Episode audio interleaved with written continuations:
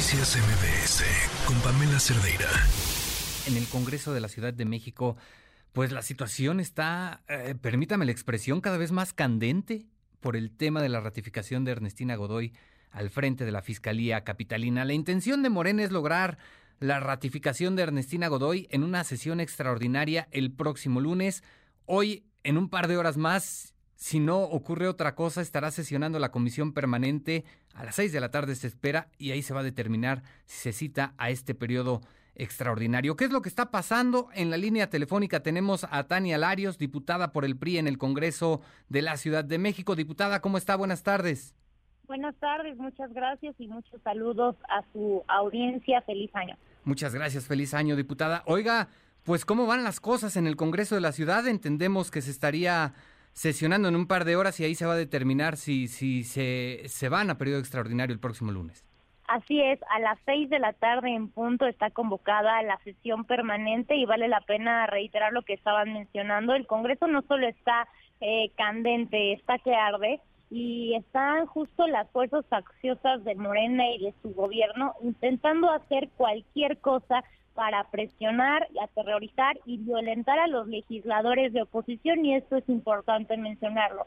Recordemos que el día de ayer eh, públicamente amenazaron a la diputada presidenta Gabriela Salido para que se coaccionara y para que se sometiera a los chantajes del grupo parlamentario de Morena con sustituirla y peor aún que usurparon las funciones de la diputada presidenta, un un vicepresidente que no tenía razón de atropellar la ley orgánica, el Congreso y en un sentido amplio el voto que le dimos todos los legisladores en consenso a la presidencia, que es turno como por las fuerzas políticas, las tres principales fuerzas políticas que han ocupado la presidencia, que primero fue Morena, después el PRI y ahora le toca el PAN, que sea justo el PAN quienes presidan los trabajos de la mesa directiva del Congreso. Entonces estamos en un estado realmente de alarma, en un estado realmente violento, donde lo único que hace Morena es intentar con esa violencia persuadir a diputados, amenazar a diputados, chantajear a diputados y también atropellarlos en sus funciones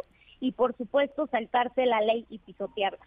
Oiga, diputada, dice usted que Morena está intentando violentar a la oposición. Hemos visto incluso ya que en alguna ocasión, vamos, no se permitía el acceso a algunos legisladores al Congreso de la Ciudad de México. ¿Ustedes están prevenidos para este tipo de situaciones?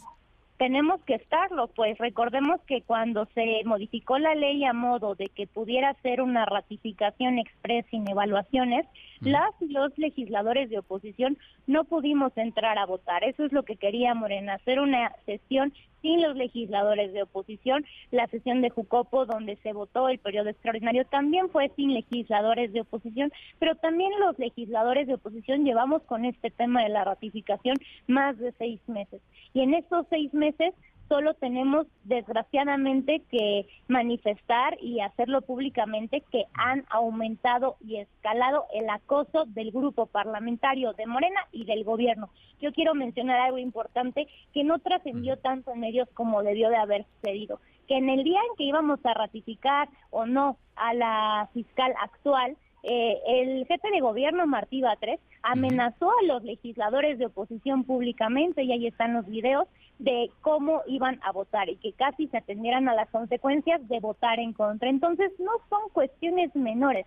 Si el jefe de gobierno amenaza públicamente a los legisladores de oposición por el voto en contra, que es un derecho de nosotros, y por el otro lado está Morena eh, violentando a todos los legisladores de oposición, eh, amedrentándoles, eh, eh, chantajeándoles, eh, intimidándolos con toda la fuerza que tienen hoy que están ocupando el poder y que esperemos que en este 2024 lo saquemos del mismo porque lo único que han hecho es por sus intereses tratar de verlos atropellar la ley y generar una vulnerabilidad en el sistema de procuración de justicia quitando la autonomía y por supuesto haciéndolo parcial y persiguiendo a la oposición. A pesar de todo esto que nos está relatando, diputada, se lo pregunto con todo respeto, ¿nadie se va a doblar en la oposición? ¿Van a mantener su postura en contra de, no ratificar a Ernestina Godoy? Estamos firmes.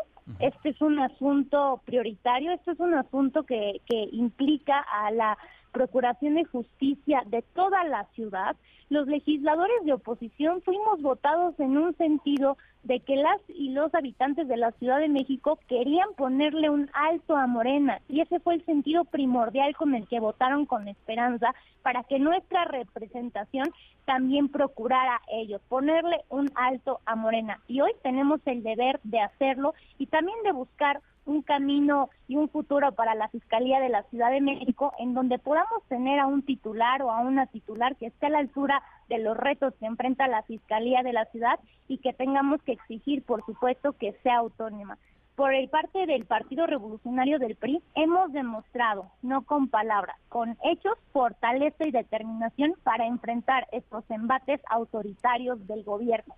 Estamos firmes, pero también tenemos que declararlo y manifestarlo públicamente. Estamos preocupados por estas acciones facciosas de parte del gobierno con este abuso del poder, con esta intimidación a los legisladores y tenemos que denunciarlo contundentemente, el rechazo a lo que están haciendo, pero también por otro lado nuestra fortaleza para permanecer unidos y votar en un sentido congruente con la ciudadanía el próximo lunes y al rato también en la comisión permanente. Veremos, estaremos por supuesto muy al pendiente de lo que ocurra ahí en el Congreso de la Ciudad de México. Diputada Tania Larios, le agradezco mucho su tiempo. Buena tarde.